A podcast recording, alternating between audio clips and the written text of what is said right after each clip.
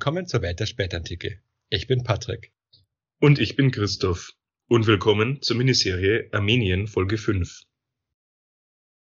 Das Königreich Armenien war untergegangen, doch die Armenier lebten weiter.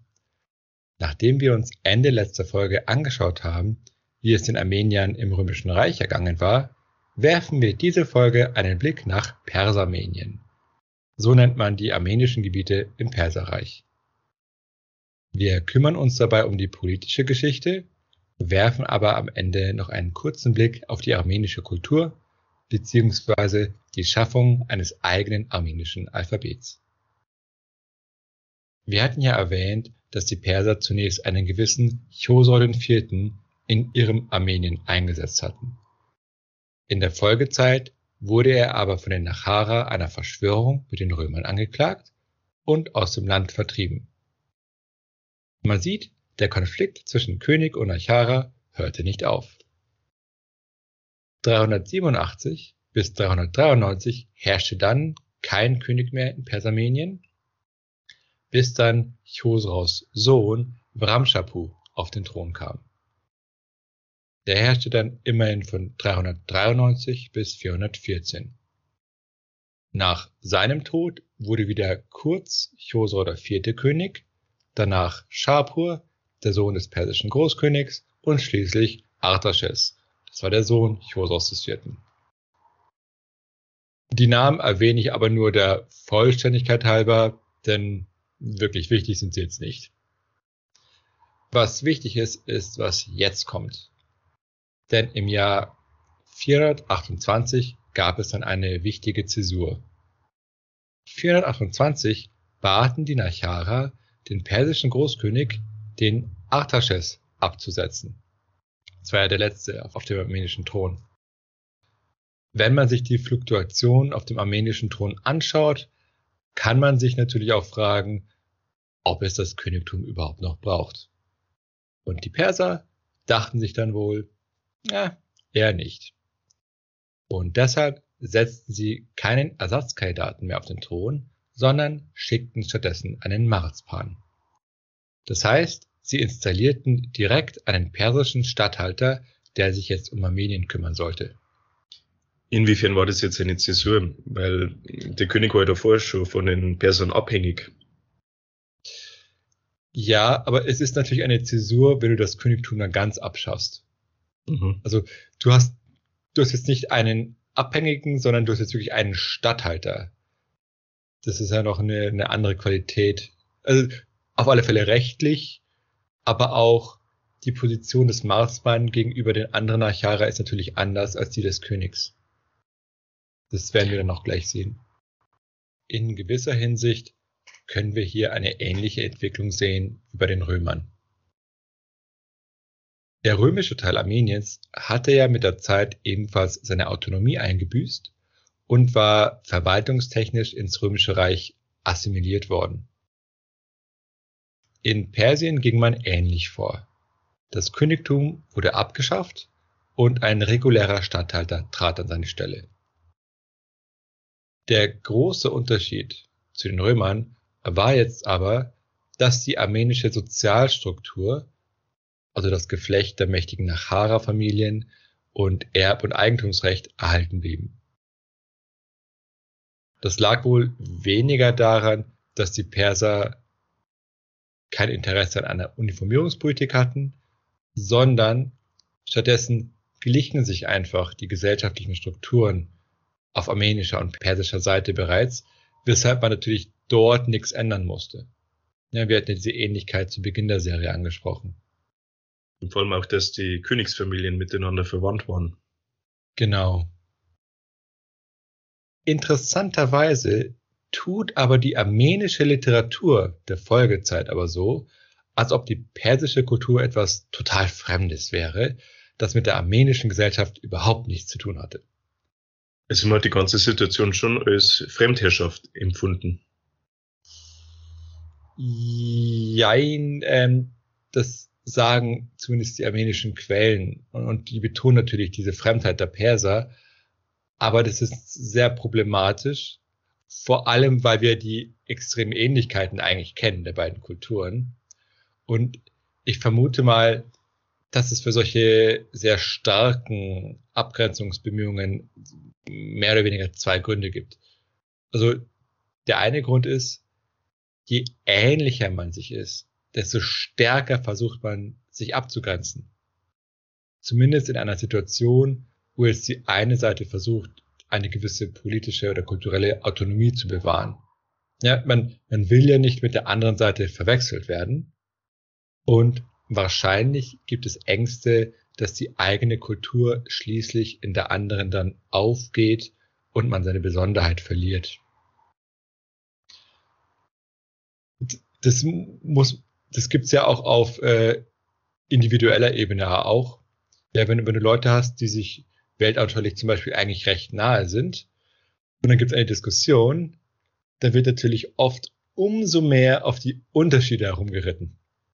Mhm. Also, und hier kommt natürlich hinzu, dass es auch natürlich politische Spannungen gibt und man auch gerade dann die, die Fremdheit der anderen betont, auch um sie natürlich als Gegner oder Feind besser abwerten zu können.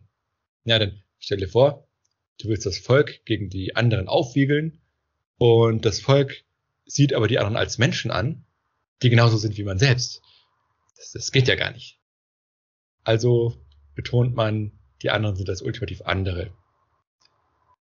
Und ich denke, ein, ein, ein weiterer Aspekt hier war natürlich der, der Faktor Religion.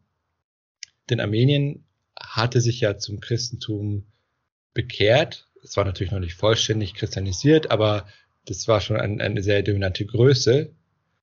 Und das Christentum wurde dann zum wichtigsten Bestandteil der armenischen Identität. Und auch heute noch spielt das Christentum eine große Rolle in diesem Sinne. Und das Christentum war ja dann tatsächlich ein Element, von dem man sich grundsätzlich vom persischen Staat unterschieden hat. Ja, denn dort dominierte ja der Zoroastrismus, vor allem auf politischer Ebene. Und gerade der Faktor Religion spielte dann auch eine wichtige Rolle bei den Spannungen zwischen den Armeniern und den Persern. Das sehen wir dann in dieser Folge. Und was man hier berücksichtigen muss, ist, dass eben viele armenische Quellen aus dem kirchlichen Milieu stammen, und das wirkt sich natürlich auch auf deren grundsätzliche Ausrichtung aus und wie sie die Dinge sehen. Also an der Stelle muss man eben betonen, Quellen sind niemals neutral, sondern transportieren immer das eigene Weltbild und haben oft auch politische Ziele. Was mich interessieren würde, gab es eigentlich ähm, direkten Austausch zwischen christlichen und zoroastrischen Gelehrten. So Streitschriften praktisch, wo man die gegenseitigen Positionen kritisiert oder ist da nichts bekannt? Ich muss zugeben, ich weiß es nicht. Also ich werde, ich habe ja für die so mittelfristige Zukunft auch eine Serie zum Zoroastrismus geplant. Mhm. Ich werde da mal schauen, ob ich was dazu finde. Also ich würde es stark vermuten, denn solche äh, Schriften waren eigentlich recht häufig. Also ich weiß, zwischen Christen und Juden und zwischen Christen und Heiden gab es solche Schriften. Und ich würde stark vermuten, dass es dann auch mit Zoroastriern solche gab, dass man sich mit denen auseinandergesetzt hat. Und dann gibt es ja oft dieses Genre, dass man, man hat einen von der eigenen Religion und jemanden von der anderen Religion und die diskutieren dann im Werk Wobei dann meistens natürlich dann der andere am Ende sieht, dass er falsch liegt und bekehrt wird oder sowas. Mhm. ähm, also und vielleicht auch nur eine Karikatur der, der, der tatsächlichen Position vertritt. Richtig, genau. Das ist natürlich äh, auch ein Problem. Also solche Schriften sich gab es. Ich würde vermuten, dass es sie beim Zoroastrismus auch gab. Aber da werde ich dann an anderer Stelle dann äh, nachrecherchieren. Okay. Aber zurück zur Ereignisgeschichte. Der eingesetzte Marzpan überließ einen großen Teil der armenischen Verwaltung bei den armenischen Nachara. Der Hazarapet blieb zum Beispiel ein Armenier.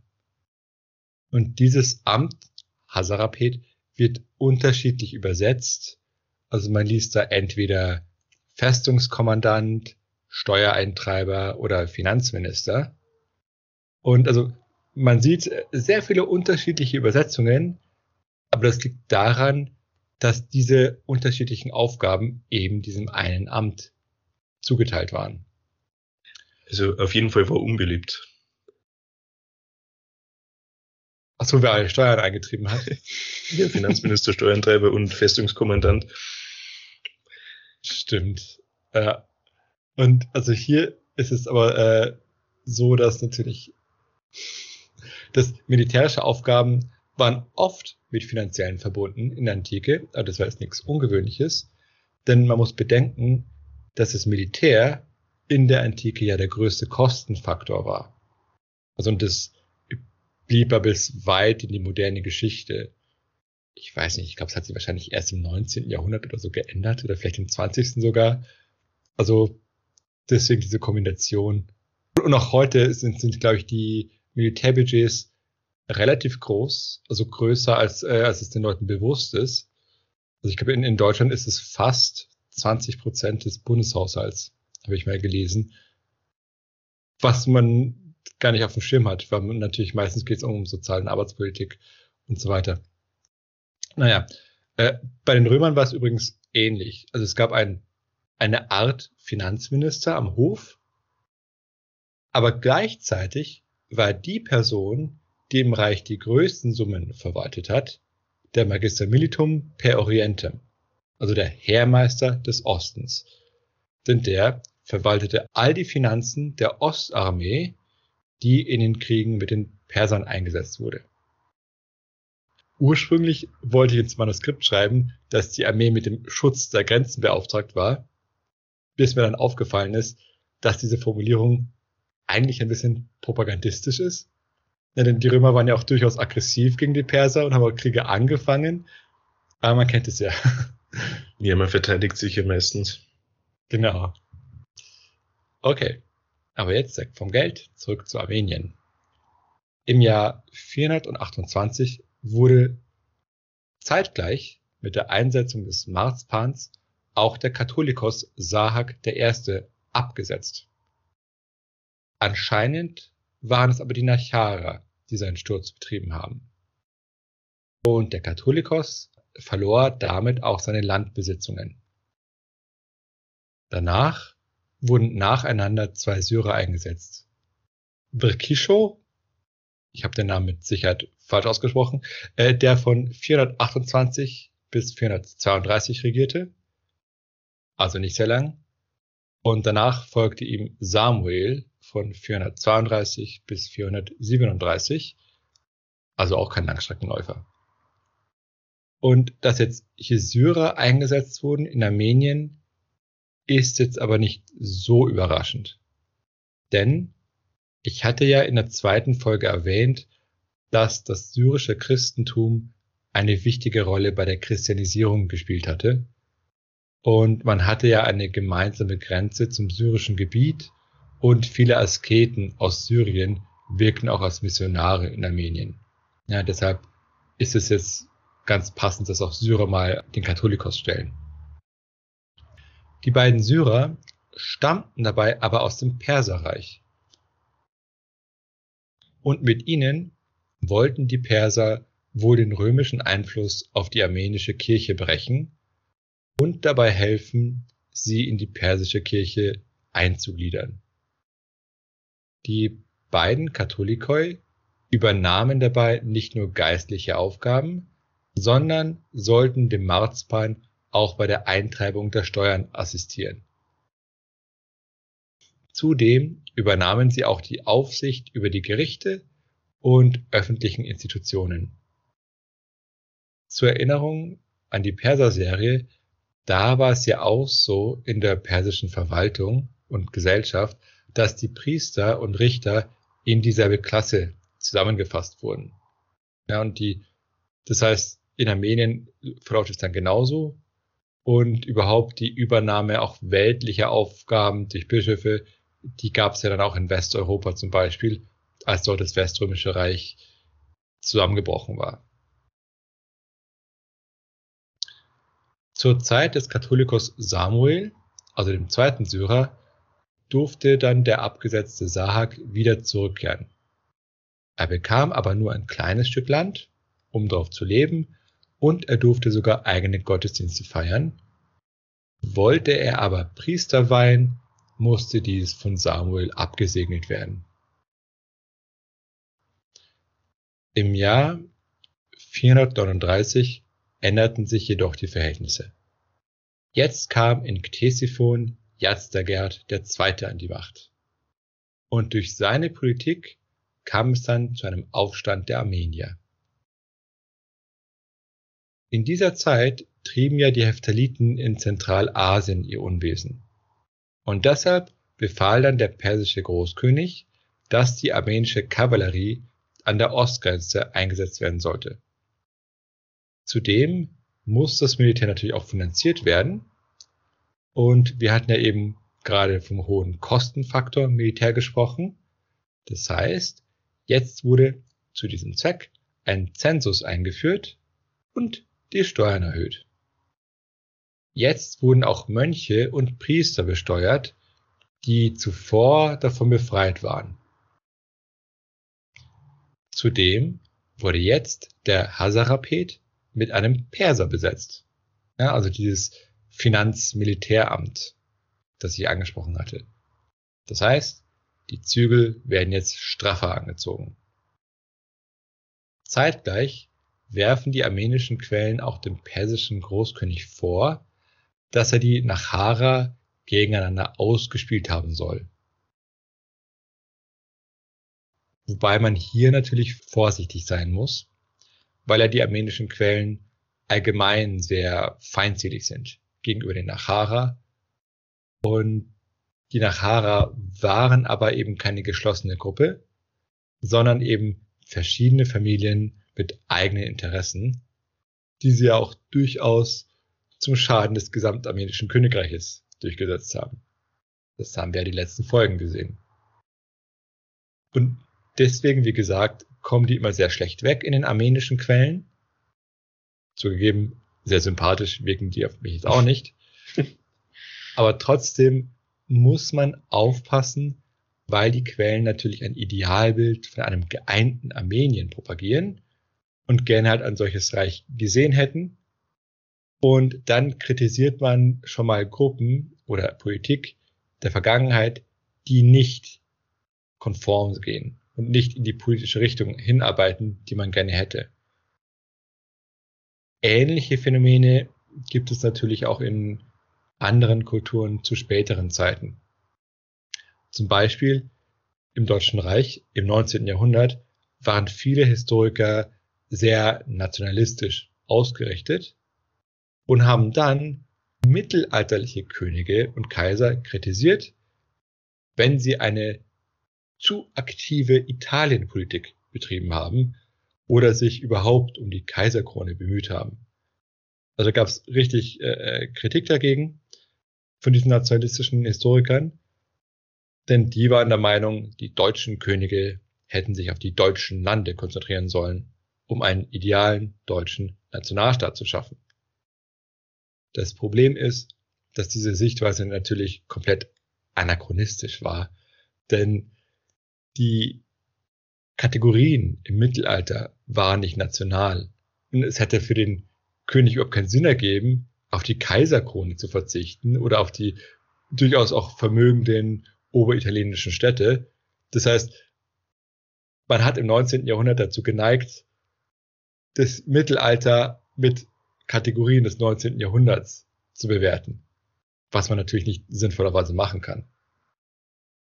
Das heißt, man muss immer aufpassen, wenn man sich mit Geschichtsschreibern beschäftigt, weil die natürlich auch immer in ihrer eigenen Zeit, in ihrem eigenen Milieu sind. Aber war es nicht die Kaiserkrone, die ähm, dann den König praktisch zum Herrscher über das Reich gemacht hat, oder? Im, es gab im 19. Jahrhundert. Stimmt, ja. Wobei, das war ja dann der deutsche Kaiser und er war ja nur Kaiser über die mhm. deutschen Landen. Während im Mittelalter hat gab es ja eigentlich keine rechtliche Aufwertung, sondern aber, aber eine politische, ideologische Aufwertung durch die Kaiserkrone. Und natürlich der Unterschied war, im Mittelalter mussten die Könige ja immer nach Rom gehen. Und sie waren ja gezwungen, Italienpolitik zu machen, um, um vom Papst die Krone zu kriegen. Und das wurde dann abgelehnt von den äh, nationalistischen Historikern. Okay. Zurück zu Armenien. Nicht nur wurde ein persischer Hazarapet eingesetzt, sondern er bekam noch den Mobadan Mobad zur Seite gestellt. Der sollte jetzt die oberste Richterfunktion übernehmen. Zur Erinnerung, der Mobadan Mobad, das war das höchste Amt der zoroastrischen Kirche. Das heißt, die Richterfunktion, die zuvor noch vom Katholikos und seinen christlichen Klerikern ausgeübt wurde, ging jetzt an die zoroastrische Kirche über. Und der Mobadan Mobad wurde jetzt auch religionspolitisch aktiv. Jetzt sollte in Armenien und Iberien der Zoroastrismus durchgesetzt werden. In Armenien wurde jetzt unter Führung des Marzpan Vasak Sivni der Sparapet Vardan Mamikonian, der Bdesh der Iberer und der Katholikos Josef einberufen. Diese unterstrichen dann auch ihre Loyalität gegenüber dem persischen Großkönig, aber auch ihre Loyalität gegenüber dem Christentum. Daraufhin ließ dann der Großkönig Yazdagerd die Nachara einbestellen und wollte sie zur Annahme des Zoroastrismus zwingen. Also zumindest ein Lippenbekenntnis wäre für ihn nicht schlecht gewesen. Daraufhin ließ er sie aber wieder frei, weil er sich um die Ostgrenze kümmern musste. Die Aktivitäten der Heftaliten dort hatten ja die Steuererhöhungen und weiteren Maßnahmen überhaupt erst angestoßen. Die Sache mit den Nachara war aber noch nicht gegessen. Und so ließ dann der Großkönig die Söhne vom Bedesch und dem Marzpan als Geiseln nehmen. Und zudem wurden zoroastrische Priester zur Missionierung der Armenier losgeschickt. Und dann kam es zum Aufstand, wobei nicht ganz klar ist, was jetzt der Auslöser war. Aber sicher fühlte sich Vardan Mamikonian gedemütigt und auch die zoroastrische Priesterschaft stieß natürlich auf Ablehnung. Na, hierbei sei auch nochmal daran erinnert, wie stark sich zoroastrische und christliche Praktiken ja widersprochen hatten. Ja, gerade in Fragen wie der Ehe oder der Inzestehe oder auch wenn es um die Bestattungsriten ging. Im Jahr 450, die Spannungen schwelten also eine Zeit lang im Land, führte Vardan Mamikonian dann einen Aufstand der Nachara an. Dabei eroberten sie dann auch mehrere Festungen. Es handelte sich aber nicht um einen geschlossenen Aufstand. Also das, das heißt, einige Nachara standen durchaus noch auf der Seite der Perser. Vardan Mamikonian schloss jetzt ein Bündnis mit den Hunnen, die waren ja im Norden des Kaukasus unterwegs, und auch zu den Römern streckte man die Fühler aus wobei römische Hilfe hier ausblieb. Man hatte ja mit den Persern die Interessensphären 387 abgesteckt und man hielt sich dran. Zur Abwechslung. Und, ja, über, über 60 Jahre. Ja, ja, also man sieht, die Römer hatten Besseres zu tun, weil die hatten ja auch dann natürlich das mhm. Römerproblem und ich glaube auch das Goten- und Vandalenproblem und, du meinst äh, Hunnenproblem, oder? Ja, was hatte ich gesagt? Römerproblem. Oh. Ja, die, die Römer. Oh, sie haben wahrscheinlich ein Römerproblem gehabt. Stimmt. genau, das heißt, äh, die Römer haben sich jetzt da nicht eingemischt. An dieser Stelle sieht man gut, wie schnell es zur Internationalisierung eines Konfliktes kommen konnte. Denn es war ja so, im Prinzip war ja eigentlich Persermenien seit Jahrzehnten Teil des Perserreiches. Und innerhalb dieses Gebietes gab es jetzt Uneinigkeit, denn wie gesagt, einige Nachara hielten zum Perserkönig, der Marzpan Basagwisni natürlich auch. Dementsprechend wurde dann auch gehasst in armenischen Quellen. Und gleichzeitig gab es dann eben jetzt eine aufständische Fraktion um Vardan Mamikonian. Und die hat versucht, jetzt von außen, also von außerhalb des Reiches, Unterstützung zu bekommen. Und im Fall der Hunnen im Nordkaukasus gelang dies auch. Und solche Internationalisierungsversuche bargen natürlich die Gefahr einer größeren Eskalation. Ja, denn du hast etwas, was im Prinzip ein kleiner Bürgerkrieg ist, der dann aber zu einem ausgewachsenen Krieg mit ausländischen Mächten führen kann. Ja, man, man denke zum Beispiel an den 30-jährigen Krieg. Das war ja nicht einfach nur ein Krieg zwischen verschiedenen Fraktionen innerhalb des Heiligen Römischen Reiches, sondern äh, die Spanier sind reingekommen, die Schweden, die Franzosen. Also der wurde sehr schnell dann international. Mhm. Oder ein moderneres Beispiel, der spanische Bürgerkrieg, der ist ja auch keine rein spanische Angelegenheit geblieben, sondern da haben wir auch äh, Deutschland, Italien und die Sowjetunion, die dann auch fröhlich mitgemacht haben. Und das, den, den Versuch oder die, diese Tendenz, also das ist eine, ich würde sagen, allgemeine Tendenz, die es gibt bei Bürgerkriegen. Also es hat jetzt nicht einmal was mit der Antike zu tun, sondern das gibt's immer. Die Perser boten dann diesem Vardan Mamikonian und seinen Unterstützern Amnestie an und anscheinend sogar eine Tolerierung des Christentums. Vardan und seine Mitstreiter schlugen aber das persische Angebot aus. Und daraufhin sandten dann die Perser ihre Spezialtruppen, die sogenannten Unsterblichen, aus und setzten noch ein paar Kriegselefanten obendrauf. Und dann schlugen sie Vardan in der Schlacht bei Avarayr und Vardan und viele seiner Unterstützer wurden dabei getötet. Also eine klare Niederlage. Aber die Verluste bei den Persern blieben ebenfalls sehr hoch und es blieb noch eine armenische Guerilla bestehen. Und deshalb hat letztendlich Yazdagerd II. trotzdem seine Truppen zurückgezogen.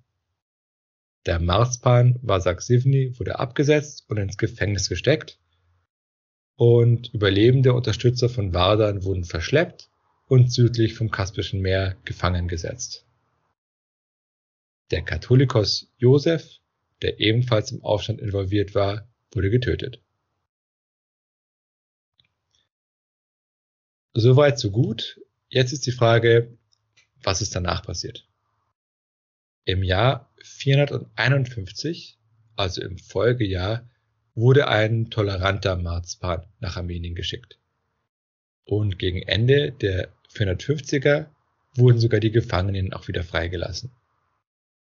Die Nachara waren natürlich durch den Aufstand und ihre Niederlage erschüttert, aber nicht vernichtet. Jetzt stellt sich natürlich die Frage, wie die Perser eigentlich ihre Macht hätten brechen können, wenn sie es gewollt hätten.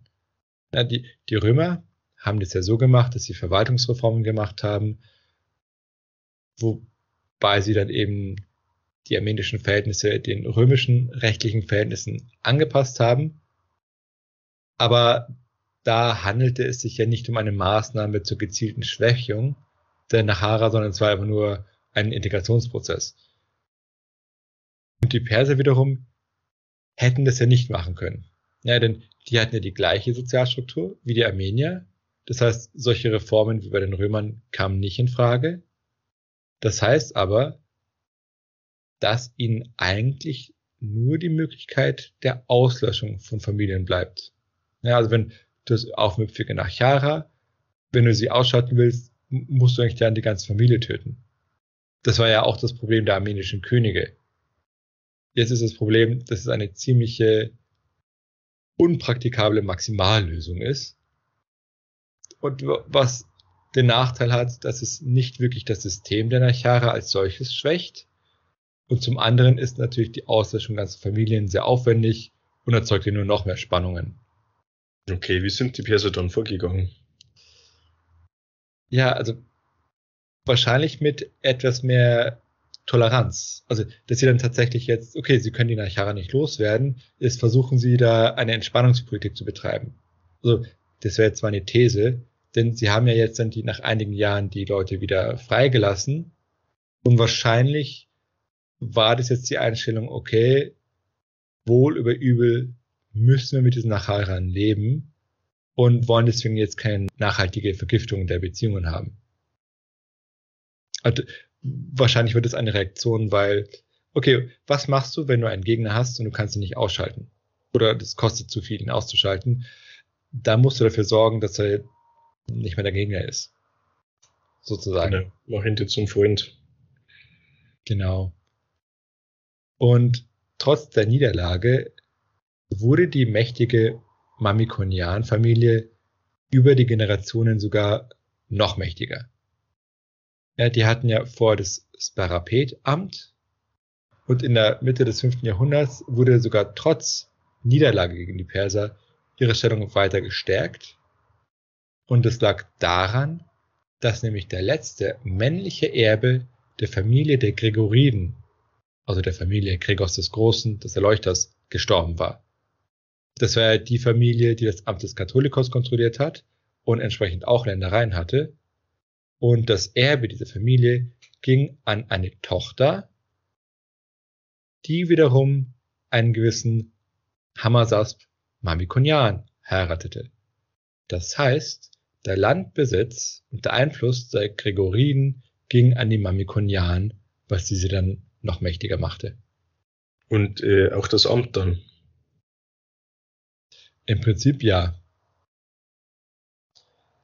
Insgesamt Trotz der Entspannungsversuche und der Freilassungen blieben aber die persisch-armenischen Beziehungen schlecht. Und so wurde dann 478 der armenische Katholikos Gyud zum persischen Großkönig einbestellt, weil er der Verschwörung mit den Römern verdächtigt wurde. Ja, das heißt, auch hier gab es zumindest Verdächtigungen und das heißt, die, die Lage ist nicht sehr stabil. Und dieser Katholikos wurde dann in Rente geschickt, durfte aber immerhin nach Armenien zurückkehren. Formal blieb er sogar vom Amts wegen Bischof, aber ohne seinen eigentlichen Sitz zu kontrollieren was ja noch eine nettere Form der Kaltstellung ist. Also er durfte überleben, wurde nicht gefangen gesetzt. Er verlor nur seine Macht. Mhm. Doch dann kam es zu neuen Unruhen. Diesmal wollte der König von Iberien die Oberhoheit seines herrlichen Gebieters, des persischen Großkönigs, nicht akzeptieren. Der Ibererkönig rief nun Vahan Mamikonian um Unterstützung an. Das war der Neffe von diesem Wardern, den wir gerade erwähnt hatten. Und wie sein, genau, und wie sein Onkel bekleidete Wahan das Amt des Parapeten. Eigentlich wollte er den Ibererkönig nicht unterstützen, doch der neue Katholikos, Johannes I., der diesen Gut ersetzt hatte, stiftete ihn an, dem König Iberiens zu helfen. Es kam also wieder zu einem Aufstand. Zu Beginn des Aufstandes gelang es den Armeniern recht schnell, Dwin zu erobern. Ja, das war eine der wichtigsten Städte Armeniens, zwar der Sitz des Marzbans und auch des Katholikos. Der Marzban musste daraufhin flüchten. Jetzt setzten dann die Aufständischen dort einen der ihrigen als Statthalter ein und hatten anfangs auch weitere Erfolge gegen die Perser. Doch es kam zu Unstimmigkeiten zwischen den armenischen Aufständischen und den Iberern und das führte dann dazu, dass die Aufständischen letztlich von den Persern geschlagen wurden. Der Bruder von Vahamamikonian, der zum Statthalter von Dwind gemacht wurde, wurde dabei getötet. Und ab dem Jahr 483 führte Wahan jedoch den Aufstand in Form eines Guerillakrieges weiter, Im Jahr 484 starb dann der persische Großkönig bei einer vernichtenden Niederlage an der persischen Ostgrenze. Das hat mir in der Perser-Serie erwähnt. Sein Nachfolger war jetzt nicht in der Position, die Mittel aufzubringen, die eine Eroberung Armeniens erfordert hätte. Deshalb erkannte er dann Vahan Mamikonian als Sparapet an und die Besitzungen der Mamikonian wurden auch wieder restituiert und er gab Vahan das Recht, direkt an den persischen Großkönig appellieren zu dürfen. Das heißt, wenn er ein Problem hatte, konnte er den persischen Maßbahn umgehen und gleich zum König gehen. Das hat seine Stellung natürlich im Vergleich zu seinen Vorgängern stark aufgewertet. Zudem wurde jetzt auch das Christentum wieder offiziell toleriert. Und im Jahr 485, also nur zwei Jahre nach Ende des Aufstandes, wurde Vahan Mamikonian sogar selbst zum Marspan ernannt. Und das blieb er bis zu seinem Tod im Jahr 505 oder 510. So ganz sicher ist das nicht. Und nach seinem Tod übernahm dann sein Bruder das Amt. Nach dessen Tod gab es dann für ein Jahrzehnt wieder einen persischen Marzwan und danach 527 bis 548 übernahm dann der armenische Nachara Mzetz Gnuni das Amt. Also jetzt ein anderer Nachara. Okay. Bevor wir uns um ein Fazit für diese Folge kümmern, gibt es noch ein bisschen Kultur. Ja, damit die Folge nicht ganz so blutig wird. Wobei wir genauer gesagt jetzt nur eine Sache anschauen werden, nämlich das armenische Alphabet. Um etwa 400 nach Christus hat ein gewisser Mesrop nämlich für die Armenier ein eigenes Alphabet geschaffen. Die Vorlage für dieses Alphabet war wahrscheinlich das Griechische, was jetzt nicht so wahnsinnig verwunderlich ist, ja, denn schon vor dem Römischen Reich gab es ja schon einen gewissen griechischen Einfluss und Mesrop wiederum war ja auch ein Vertreter der armenischen Kirche und das Christentum war ja ebenfalls vom Römischen Reich gekommen. Auch wenn die Vorlage griechisch war, hat Mesrop aber eigene Buchstaben geschaffen. Und diese unterschieden sich jetzt äußerlich deutlich von den griechischen Buchstaben. Das heißt, es ist jetzt anders als zum Beispiel beim kyrillischen Alphabet oder beim koptischen. Dort kann man ja, wenn man Griechisch lesen kann, auch die meisten Buchstaben noch erkennen, was aber beim armenischen Alphabet anders war.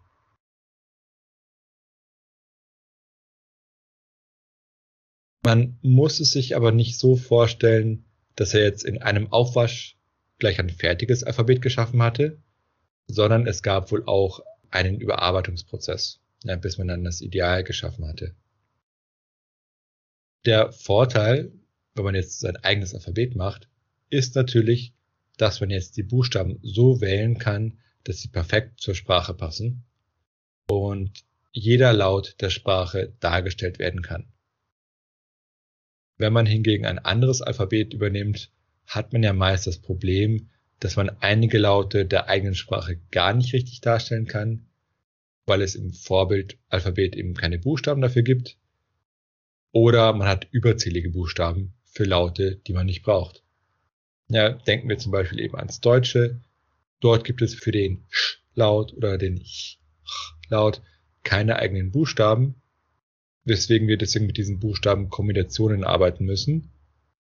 Gleichzeitig haben wir aber einen Q oder ein V oder ein X, die wir ja eigentlich gar nicht bräuchten. Ja, man kann sie ja durch andere Buchstaben bereits darstellen.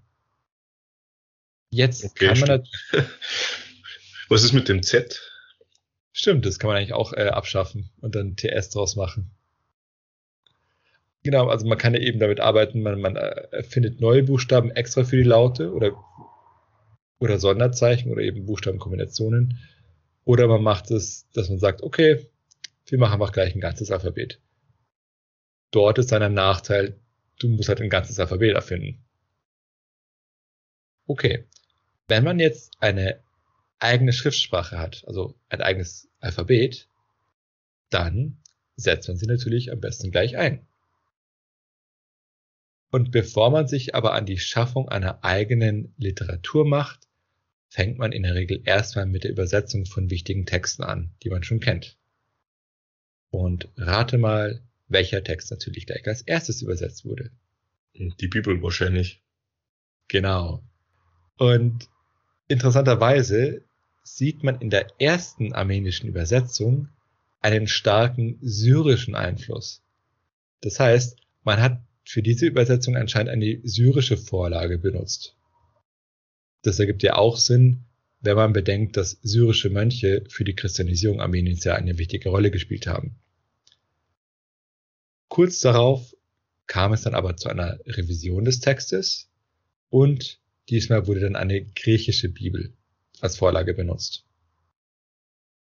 Und neben der Bibelübersetzung hat sich dann ein ganzer Stab von Leuten auch daran gemacht, patristische Werke ins Armenische zu übersetzen. Und hier sieht man dann auch die Stoßrichtung und das Motiv für die Schaffung eines armenischen Alphabets. Es ging darum, den einfachen Leuten einen möglichst einfachen Zugang zu christlichen Inhalten zu geben. Denn für die Eliten und die Verwaltung hätte man jetzt kein eigenes Alphabet gebraucht. Denn das griechische und das syrische Alphabet waren dort bereits im Gebrauch. Das heißt, die Armenier waren jetzt nicht vorher Analphabeten gewesen, sondern die Gebildeten konnten auch diese anderen Sprachen sprechen und natürlich auch lesen. Aber für die einfachen Leute und vor allem für Fragen der Seelsorge und allgemein der Mission und des kirchlichen Lebens war es natürlich sinnvoll, Texte in armenischer Sprache zu haben und zu schaffen und dafür natürlich ein entsprechendes Alphabet parat zu haben. Und Mesrop, also der Schöpfer des Alphabets, gründete entsprechend auch armenische Schulen und missionierte darüber hinaus auch in Iberien. Und für die Iberer hat er dann gleich auch ein eigenes Alphabet geschaffen. Und dieses Alphabet wird bis heute in Georgien benutzt. Also er hat praktisch zwei verschiedene Alphabete erfunden, die heute noch benutzt werden. Genau. Ja, dann eigentlich ist es überraschend, dass sein Name zumindest mir nicht bekannt ist. Ja, ich, ich frage mich, ob es einfach an den Kulturen liegt. Also dass jetzt ähm, Armenien und Georgien vielleicht nicht so mhm. prominent sind. Wäre natürlich interessant. Also ich würde stark vermuten, dass Armenier vielleicht äh, mehr mit Mesrop anfangen können, also mit dem Namen. Aber ja. Gut, beim kyrillischen Alphabet äh, steckt der praktisch der Finne im Namen. Genau. Genau, da hat man jetzt einfach gleich nach dem ähm, Typen selbst benannt. Aber okay, da ergibt es Sinn, weil es ja wirklich ein Alphabet ist, das ja kulturübergreifend ist, sozusagen. Während das Armenische ist ja wirklich nur für Armenien, das Georgische nur für Georgien dadurch ergibt es natürlich Sinn, die einfach nach dem Land oder nach der Sprache zu benennen. Vermute ich mal. Mhm. Okay, und neben diesem christlichen Aspekt stärkt ein eigenes Alphabet natürlich auch die eigene Identität. Denn das ist natürlich auch sehr wichtig, gerade wenn man sich von benachbarten Kulturen abgrenzen will. Das hatten wir ja eben erwähnt, dass hier dieses Bedürfnis bestanden hat. Und das ist auch ein interessanter Aspekt, wenn man mal drüber nachdenkt. Denn man überlege mal, wie sich das lateinische Alphabet verbreitet hat. Das geschah ja immer in Anlehnung an die Herkunftskultur des Alphabets. Ja, denn entweder es kam mit kirchlichen Missionaren, die sich natürlich zur römischen Kirche bekannt haben, oder man hat sich politisch bewusst auf das Römische Reich rückbezogen, ja, wie die Franken zum Beispiel, die sich dann auf dessen Erbe berufen haben.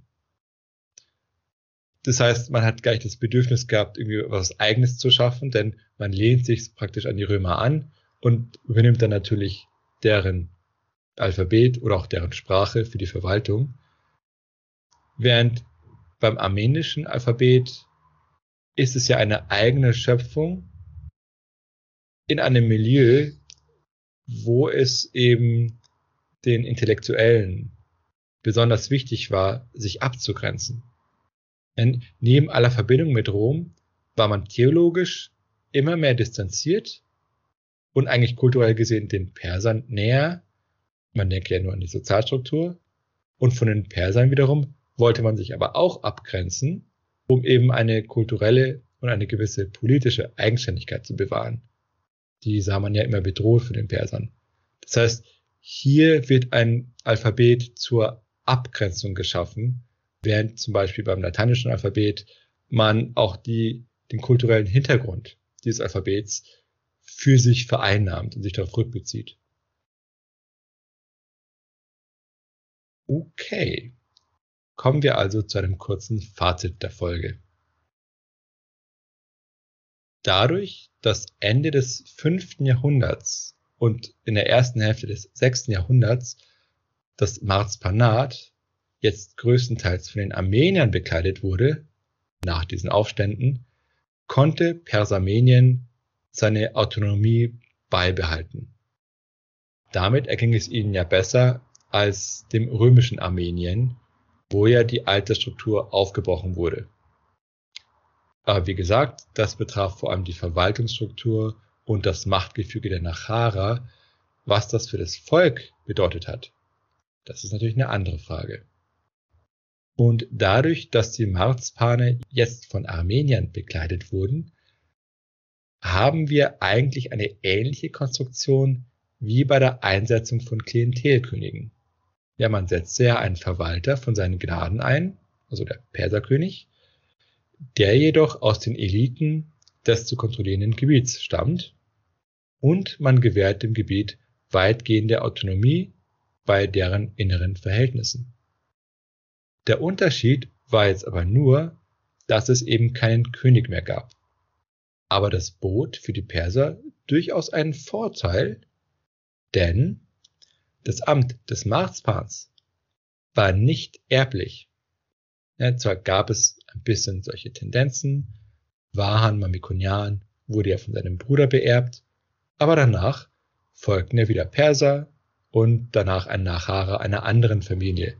Das heißt, für die Perser ist das natürlich eine günstigere Konstruktion, weil sie mehr Einfluss auf die Auswahl dieses Marsmanns haben, als sie es bei den Königen gehabt hätten. Und für die Nachara war diese Konstruktion auch nicht schlecht, denn dadurch, dass es keine Königsfamilie mehr gab, konnte diese königliche Gewalt sich nicht mehr in einer Familie konzentrieren. Das heißt auch, dass es jetzt auch nicht wieder zu einer Situation wie unter dem Königtum gekommen ist, wo er der König immer gegen ganze Nachara-Familien vorgegangen ist, um seine eigene Machtbasis zu stärken. Also das gab es jetzt nicht mehr, weswegen letztendlich die Nachara damit dann auch besser fahren konnten.